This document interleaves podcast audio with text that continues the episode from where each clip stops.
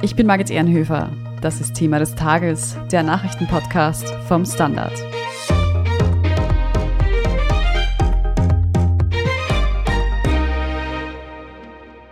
Es gibt gute Neuigkeiten in der Energiekrise. Die österreichischen Gasspeicher sind zu 80 Prozent gefüllt. Damit ist das Ziel für den Start der Heizsaison erreicht. Aber kommen wir damit auch wirklich über den Winter? Wir sprechen heute darüber, wem das in Österreich gelagerte Gas tatsächlich gehört und woher es eigentlich kommt. Wir fragen nach, wie abhängig Österreich aktuell noch von russischen Gaslieferungen ist und wie es um den Ausbau von erneuerbaren Energien steht. Und wir stellen die Frage, was uns 2023 erwartet, wenn die Gasspeicher im Frühling erneut geleert sind. Günter Strobel aus dem Standard Wirtschaftsressort. Du bist in den letzten Wochen und Monaten schon zu unserem Energie- und Gasexperten geworden. Den ganzen Sommer über haben wir jetzt davon gehört, dass bis zum Beginn der Heizsaison die Gasspeicher ausreichend gefüllt sein müssen. Und jetzt soll es tatsächlich soweit sein. Günther, wie viel Gas befindet sich denn jetzt tatsächlich in Österreichs Gasspeichern? Ja, aktuell sind knapp 77 Terawattstunden eingelagert. Das entspricht in etwa 80,4 Prozent der möglichen Menge. Dabei ragt die OMV heraus, in ihren Speichern allein sind derzeit 96 Prozent mit Gas angefüllt. Die RAK, eigentlich der größte Speicherbetreiber in Österreich, der gibt seinen Füllstand mit etwa 72 Prozent im Moment an. Und wenn wir noch einen Blick vielleicht in die EU schauen, in die anderen Länder, EU-weit halten wir derzeit bei einem Stand von knapp 90 Prozent, was die Einspeicherung von Gas in den Speichern betrifft. Das klingt ja jetzt mal gar nicht so schlecht. Die fast noch wichtigere Frage, die sich da aber stellt, ist denn das Gas, was in Österreich jetzt lagert, tatsächlich unser Gas oder wem gehört das? Na gut, in erster Linie gehört das Gas, das eingespeichert ist, einmal den Unternehmen oder den Händlern, die das Gas gekauft haben, entweder für sich selbst oder für Dritte. Wenn man nun die Frage stellt, gehört das Gas, das bei uns eingelagert ist, ausschließlich Unternehmen bzw. Personen, die in Österreich ansässig sind, dann kann man das so genau nicht sagen. Es bekommt im Grunde dann der oder diejenige, die am meisten dafür zahlt. Fix für Österreich vorgesehen ist die strategische Gasreserve, die von der Bundesregierung angeordnet worden ist und das sollen dann im Endausbau rund 20 Terawattstunden sein. Man kann noch spekulieren, dass auch die Landesenergieversorger Gas natürlich eingelagert haben, Gas, das sie für ihre Kunden dann brauchen. Da schätzt man, das könnten noch einmal 20 Terawattstunden sein, nachdem auch viele große Industriebetriebe angewiesen sind auf Gas, wie sprichwörtlich auf Brot, damit sie ihre Produktionen fahren können, könnte man auch die Überlegung anstellen, dass die in etwa auch 18 bis 20 Terawattstunden Gas in Summe eingelagert haben. Also ich würde sagen, der überwiegende Teil des Gases, der in österreichischen Speichern deponiert ist, ist auch für österreichische Unternehmen bzw. Privathaushalte zugänglich. Und auch wenn man es jetzt nicht 100% genau in Zahlen fassen kann, wie viel Terawattstunden da in Österreich bleiben werden, Günther, kann man einschätzen, dass definitiv genug Gas in Österreich bleibt, um sorgenfrei durch den Winter zu kommen? Schon, ja, das sollte möglich sein. Wenn man davon ausgeht, derzeit etwa 77 Terawattstunden eingespeist. Ein paar Terawattstunden werden noch dazukommen. Nehmen wir an, dass wir die Lagerbestände noch auf etwa 90 Prozent anheben können in den nächsten Wochen, bis tatsächlich dann aufgrund der kalten Jahreszeit mehr Gas netto ausgespeichert wird, als neu in die Speicher hineinkommt. Dann kann man sagen, wir kommen über den Winter. Gut, weiß ich nicht, aber wir kommen über den Winter. Auch wenn man die Rechnung anstellt, vergangenes Jahr haben wir in Österreich zwischen Oktober und März etwa 65 Terawattstunden Gas benötigt. Wenn man jetzt noch daran denkt, dass wir auch sparen sollen, und davon ausgehen, dass wir etwa 10, 15 Prozent wohl einsparen werden, dann würde dieser notwendige Polster auf 55 Terawattstunden zurückgehen. Also ich würde nicht sagen, es ist ein komfortabler Polster, aber wir kommen jedenfalls über den Winter, auch wenn kein Gas mehr jetzt aus Russland, aus welchen Gründen immer, in Österreich eintreffen sollte. Aber dem ist derzeit ja noch nicht der Fall. Es kommt nach wie vor Tag für Tag Gas aus russischen Leitungen in Österreich an. Jetzt hast du schon das Energiesparen angesprochen. Das heißt, auch wenn jetzt die Gasspeicher zurzeit gut gefüllt sind, heißt das nicht, dass wir nicht trotzdem noch Energie sparen müssen. Exakt. Also sparen ist natürlich das Wort des Jahres. Je mehr Kilowattstunden wir einsparen, umso besser kommen wir über den Winter und auch dann in das nächste Jahr hinein. Das ist natürlich auch insofern gut für die Brieftasche jedes Einzelnen, weil die Preise enorm gestiegen sind und viele Haushalte wahrscheinlich schon einen Brief von ihrem Gaslieferanten erhalten haben mit den neuen Vorschreibungen. Und da hört man, dass Erhöhungen um das fünf- bis sechsfache keine Ausreißer sind, sondern im Grunde die neue Normalität. Warum hat denn jetzt eigentlich das Füllen der Speicher trotz aller Sorgen, die im Vorhinein bestanden haben, so, ich sage mal, reibungslos geklappt? Woher ist denn dieses Gas jetzt gekommen? Wir haben etwas mehr Gas aus Norwegen erhalten und vor allem mehr verflüssigtes Erdgas aus vielen anderen Ländern, allen voran den USA, aber auch aus Katar und Australien. Australien ist überhaupt der größte Flüssiggasexporteur der Welt. Das hat allerdings einen Preis gehabt. Die sind ja enorm in die Höhe geschnellt und was wir vergangenes Jahr noch als unvorstellbar deklariert hätten, ist heute Realität. Also wir zahlen statt 20, 30 Euro je Megawattstunde inzwischen deutlich mehr als 200 Euro je Megawattstunde. Und diese Teuerung spürt natürlich jeder und jede Einzelne auch direkt. Jetzt habe ich auch gehört, dass aus Italien sogar Gas nach Österreich kommt über sogenannte Reverse Flow Aktivität. Was bedeutet denn das genau? Das ist eigentlich das Ergebnis vergangener Gaskrisen, von denen es ja schon einige gegeben hat. Also zwischen Russland und der Ukraine hat es ja mitunter sehr stark gefunkt. Und deshalb hat man EU-weit beschlossen, dass man Vorkehrungen trifft, die Gasfließrichtung auch ändern zu können bei Bedarf durch Einbau entsprechender Kompressoren etc. Und das ist auch bei der Trans-Austria-Gasleitung der Fall, die eben vom Baumgarten an der österreichisch-slowakischen Grenze nach Kärnten, Arnoldstein und weiter nach Italien geht. Und in den vergangenen Tagen gab es erstmals das Phänomen, dass tatsächlich physisch Gas aus Italien nach Österreich geflossen ist. Das ist dem Umstand geschuldet, dass Russland, also die russische Gazprom, die Transitlieferungen Richtung Italien eingestellt hat bzw. einstellen musste weil sie Sicherheitsauflagen, die seit Samstag, seit 1. Oktober in Österreich in Kraft getreten sind, nicht entsprochen hat. Beziehungsweise Gazprom hätte 20 Millionen Euro an Sicherheit hinterlegen müssen, wollte die Summe aber in Rubel begleichen und das ist nicht systemkonform. Jetzt sucht man eine Lösung, damit Gas wieder in umgekehrte Richtung auch fließen kann von Russland über Österreich nach Italien. Und Russland bzw. der russische Angriffskrieg in der Ukraine war ja ausschlaggebend dafür, dass es zu dieser Energieversorgungskrise überhaupt gekommen ist. Wir machen jetzt eine kurze Werbepause und dann sprechen wir noch darüber, wie abhängig wir eigentlich in Österreich und der EU mittlerweile noch von russischem Gas sind. Wir sind gleich zurück. Frisst die Inflation mein Erspartes auf? Soll ich mein Geld in Aktien stecken? Und wie funktionieren eigentlich Kryptowährungen? Ich bin Davina Brumbauer. Ich bin Helene Dallinger. Und ich bin Max Leschanz. Im neuen Standard-Podcast Lohnt sich das? sprechen wir über alles rund ums Thema Geld und Geldanlage. Wie man in Aktien investiert, ob der Traum vom Eigenheim noch realistisch ist und was genau hinter einem NFT steckt. Im Gespräch mit ExpertInnen gehen wir jede Woche diesen und vielen weiteren Fragen auf den Grund. Lohnt sich das? Der Standard-Podcast über Geld findet ihr auf der Standard.at, auf Apple Podcasts, auf Spotify und überall, wo es Podcasts gibt.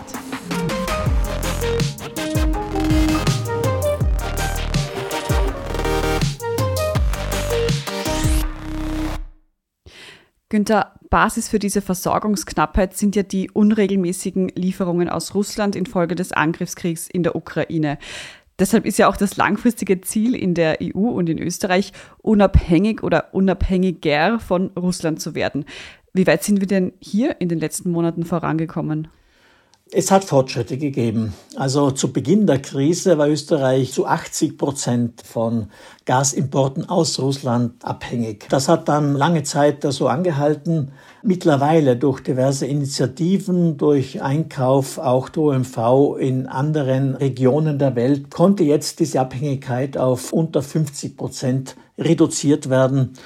Ziel ist natürlich, komplett von russischem Gas wegzukommen. Das wird aber wohl noch einige Zeit dauern. Die österreichische Energieagentur hat mal so eine Modellrechnung angestellt vor einiger Zeit und ist darin zum Schluss gekommen, dass Österreich bis 2027 vollkommen vom russischen Gas frei sein könnte. Und wenn wir jetzt von Idealzustand ausgehen, dann werden wir nicht nur unabhängig von russischem Erdgas, sondern generell von Gas. Und da kommen erneuerbare Energien als Alternativen ins Spiel, also Windkraft, Solar und so weiter. Wie steht es denn um den Ausbau von Erneuerbaren in Österreich aktuell? Nicht gut. Gemeinhin würde man meinen, es läuft alles super. Dem ist aber leider nicht so. Es hat da eine lange Pause gegeben, auch im Ausbau von erneuerbaren Energien. Das war dem Umstand geschuldet, dass die gesetzliche Basis lange Zeit nicht da war. Wir erinnern uns, erst im vergangenen Sommer ist das Erneuerbare Ausbaugesetz im Parlament beschlossen worden. Eine neue gesetzliche Basis, um den Ausbau erneuerbarer Energien voranzubringen. Seit vergangenem Sommer hat man gewartet, dass auch die entsprechenden Verordnungen erlassen werden. Und das hat gedauert und gedauert. Und erst dieses Wochenende ist eine wichtige Verordnung, nämlich die Marktprämie Prämienverordnung in Kraft getreten und sozusagen ist das jetzt die Tür frei, damit Investoren neue Projekte angehen können, sei es bei Wind, sei es bei Solarenergie. Und kann man das in Zahlen fassen, wie viel Prozent des österreichischen Energiebedarfs denn schon über Erneuerbare gedeckt werden? Bei Strom ist es einfacher. Da hat Österreich den Vorteil der vielen Wasserkraft. Da liegt der Anteil der Erneuerbaren inklusive Wasserkraft bei etwa 76 Prozent, 77 Prozent. Insgesamt bei Energie, wo natürlich auch der Verkehr eine große Rolle spielt, wo vor allem auch die Raumwärme eine große Rolle spielt, da ist der Anteil der Erneuerbaren deutlich geringer, liegt in etwa bei 30, 40 Prozent herum. Also da ist definitiv noch Luft nach oben. Zuletzt haben ja Lecks in den Gaspipelines Nord Stream 1 und Nord Stream 2 die Situation am Energiemarkt etwas verschärft. Wir haben da auch im Podcast schon in einer eigenen Folge darüber gesprochen. Aber inwieweit beeinflussen denn diese Schäden die Gaslieferungen nach Österreich? Nicht unmittelbar, weil das Gas, das Österreich aus sibirischen Feldern bezieht, überwiegend oder ausschließlich über das Pipeline-System durch die Ukraine und die Slowakei kommt. Die OMV, die Langfristverträge mit Gazprom Export abgeschlossen hat, hat auch längere Zeit Gas über Nord Stream 1 bekommen, damit aber zu einem Großteil, zum überwiegenden Teil würde ich sagen, Kunden bedient, die sie in Deutschland hat. Also von dem Gas ist natürlich das eine oder andere auch in Österreich angekommen, weil die Gasnetze ja zusammenhängen und Gas bekanntlich kein Marschall hat. Aber der überwiegende Teil kam und kommt eben aus der Ostrichtung über die Ukraine und die Slowakei in Baumgarten im Marchfeld an. Günther, jetzt haben wir ausführlich darüber gesprochen, wie es mit der Energieversorgung in diesem Herbst und Winter ausschaut. Aber wie geht es eigentlich nächstes Jahr weiter, wenn dann im Frühling die Speicher wieder leer sind? Geht da das ganze Drama von vorne los? Wir wollen hoffen, dass die Speicher da nicht komplett leer sind, dass eben das Sparen doch hilft, dass die Speicher nicht komplett entleert werden. Sonst müssen wir uns darauf anstellen, dass wir ähnlich wie heuer natürlich genauso wieder Gas aus Ländern wie USA, aus Katar, aus Australien oder anderen Regionen beziehen, müssen aber uns gewärtig sein, dass der Preis sehr hoch bleiben wird. Hat denn eigentlich die Regierung bzw. Energieministerin Leonore Gewessler da schon einen Plan veröffentlicht für das kommende Jahr, wie sie das angehen möchte? Nein, es wird darauf hingewiesen, eben Sparbemühungen, aber woher genau das Gas kommen wird, das ist nicht bekannt. Das wird sich ähnlich abspielen, wie das heuer der Fall war, dass eben Händler und Unternehmen Gas einkaufen, wo sie es herbekommen. Ich will nicht sagen, wo sie es günstiger herbekommen. Die Frage wird sein, wo bekommen wir überhaupt so viel Gas her? Weil nicht nur Österreich in dieser Situation ist, sondern viele andere Länder in Europa auch. Für diese Heizsaison dürfte genügend Gas aktuell zumindest in den Speichern vorhanden sein. Energiesparend bleibt aber trotzdem Thema nicht zuletzt, weil sich Energie natürlich extrem verteuert hat in diesem Jahr. Wir werden sehen, wie es dann im nächsten Jahr weitergeht. Danke dir aber für deine Einschätzungen heute, Günter Strobel. Bitte gerne. Wir sprechen jetzt in unserer Meldungsübersicht gleich noch über den Physik-Nobelpreis. Der ging nämlich an den Österreicher Anton Zeilinger. Wenn Sie unsere journalistische Arbeit in der Zwischenzeit vielleicht unterstützen möchten, dann können Sie das zum Beispiel mit einem Standard-Abo tun. Oder wenn Sie diesen Podcast über Apple Podcasts hören, dann können Sie dort auch für ein Premium-Abo bezahlen. Wir freuen uns über jede Unterstützung. Bleiben Sie dran, gleich gibt's die Meldungen.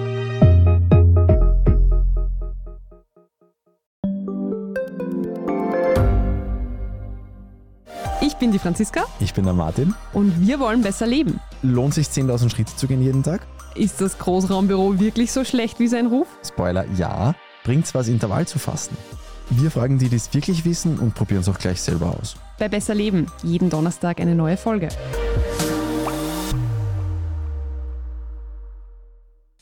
Und hier ist, was Sie heute sonst noch wissen müssen. Erstens, der Physik-Nobelpreis 2022 geht an den Österreicher Anton Zeilinger. Tanja Traxler aus der Standard Wissenschaftsredaktion. Wer ist denn Anton Zeilinger genau und wofür hat er jetzt den Nobelpreis bekommen? Anton Zeilinger ist, wie du schon erwähnt hast, in Österreich geboren, in Ried im Inn-Kreis 1945 und er hat viele Stationen im Ausland auch absolviert, aber er hat auch in Wien Physik studiert und ist seit vielen Jahren jetzt auch wieder in Wien tätig. Er war in mehreren Funktionen, sowohl in Innsbruck und auch in Wien. Zuletzt war er Präsident der Österreichischen Akademie der Wissenschaften. Also er ist eine sehr prägende Person für die Wissenschaftslandschaft in Österreich schon seit vielen, vielen Jahren. Und dass er jetzt mit dem Nobelpreis ausgezeichnet wird, ist natürlich eine große Sache. Sein Spezialgebiet ist die Quantenphysik und genauer die experimentelle Quantenphysik. Er hat begonnen, sich zu einer Zeit mit Grundlagen der Quantenphysik zu befassen, wo das noch viel weniger in war, wenn ich das so sagen darf, als es heute der Fall ist. Er war wirklich ein Pionier, grundlegende Arbeiten zu liefern, die sowohl unser fundamentales Verständnis nicht nur der Quantenphysik, sondern auch generell der Physik und der Realität, in der wir leben, zu revolutionieren, aber die auch sehr interessante technische, praktische Anwendungen eröffnen. Und das Nobelkomitee hat mit der heutigen Entscheidung den Nobelpreis an ihn und auch an Alan Aspect und John Clauser in diesem Jahr zu verleihen, beide diese Aspekte gewürdigt, sowohl die Beiträge zum grundlegenden Verständnis wie auch die interessanten praktischen technischen Anwendungen, die sich daraus ergeben können. Mhm. Quantenphysik, ich muss sagen, für Laien klingt es ja immer ein bisschen sehr abstrakt und kompliziert. Was bringt uns denn diese Forschung eigentlich für unser alltägliches Leben? Ja, ich selbst habe ja auch Quantenphysik studiert in Wien. Ich muss aber trotzdem sagen, es gibt viele grundlegende Fragen in der Quantenphysik, die auch für studierte Quantenphysikerinnen und Quantenphysiker mitunter mysteriös und rätselhaft bleiben. Interessanterweise ist es so, obwohl es eben grundlegende offene Fragen gibt in der Quantenphysik, gibt schon jetzt eine Vielzahl an technischen Anwendungen. Es wird da sehr gerne unterschieden zwischen einer sogenannten ersten Revolution der Quantenphysik und einer zweiten technologischen Generation von Quantentechnologien. In die erste Generation fallen so Sachen wie Transistoren zum Beispiel. Also jeder, der ein Smartphone verwendet, der einen Laptop oder andere Geräte dieser Art verwendet, nutzt täglich Quantenphysik. Mehr Zukunftsmusik ist die zweite Generation an Quantentechnologien, die eben basiert an grundlegenden Prinzipien wie zum Beispiel der quantenmechanischen Verschränkung, zu der Anton Zeilinger zum Beispiel große Beiträge geleistet hat. Das sind dann Technologien wie Quantencomputing oder Quantenkryptographie, auch Quantenteleportation. In den nächsten Jahren ist da sicher noch einiges zu erwarten.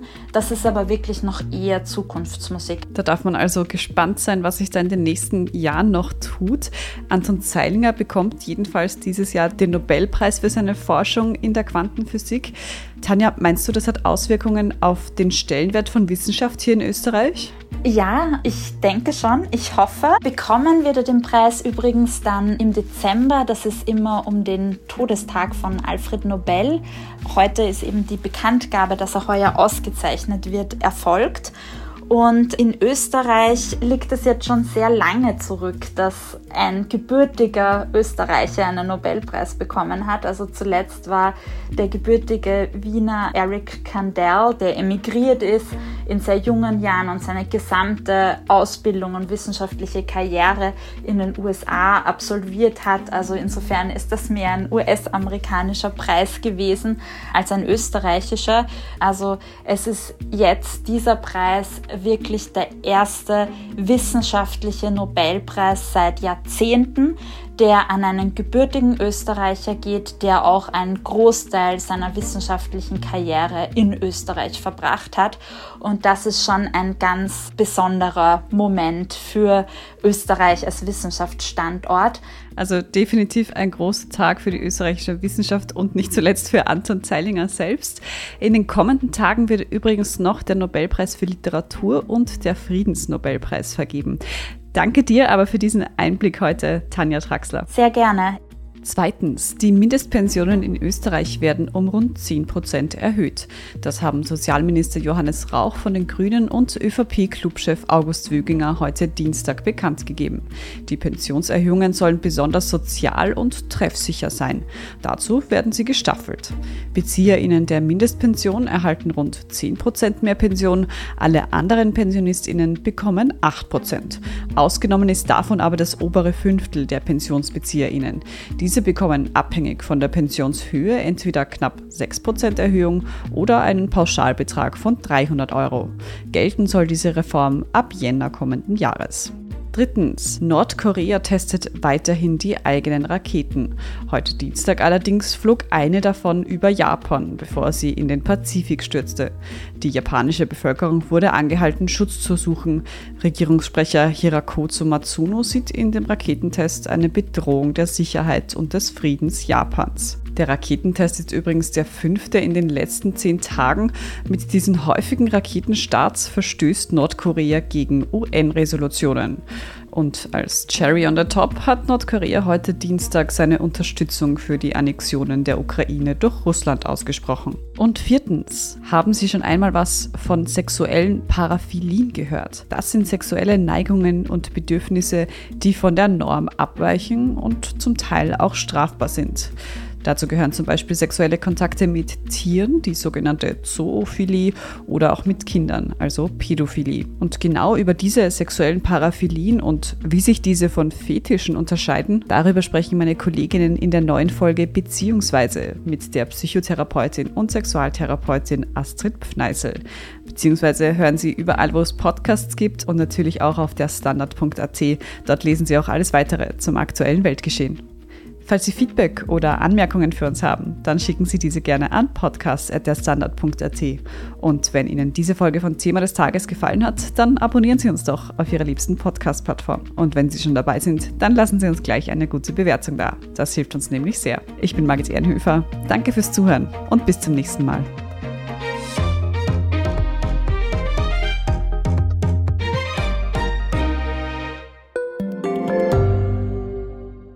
Frisst die Inflation mein Erspartes auf? Soll ich mein Geld in Aktien stecken? Und wie funktionieren eigentlich Kryptowährungen? Ich bin Davina Brumbauer. Ich bin Helene Dallinger. Und ich bin Max Leschanz. Im neuen Standard-Podcast Lohnt sich das? sprechen wir über alles rund ums Thema Geld und Geldanlage. Wie man in Aktien investiert, ob der Traum vom Eigenheim noch realistisch ist und was genau hinter einem NFT steckt. Im Gespräch mit ExpertInnen gehen wir jede Woche diesen und vielen weiteren Fragen auf den Grund. Lohnt sich das? Der Standard-Podcast über Geld findet ihr auf der Standard.at, auf Apple Podcasts, auf Spotify und überall, wo es Podcasts gibt.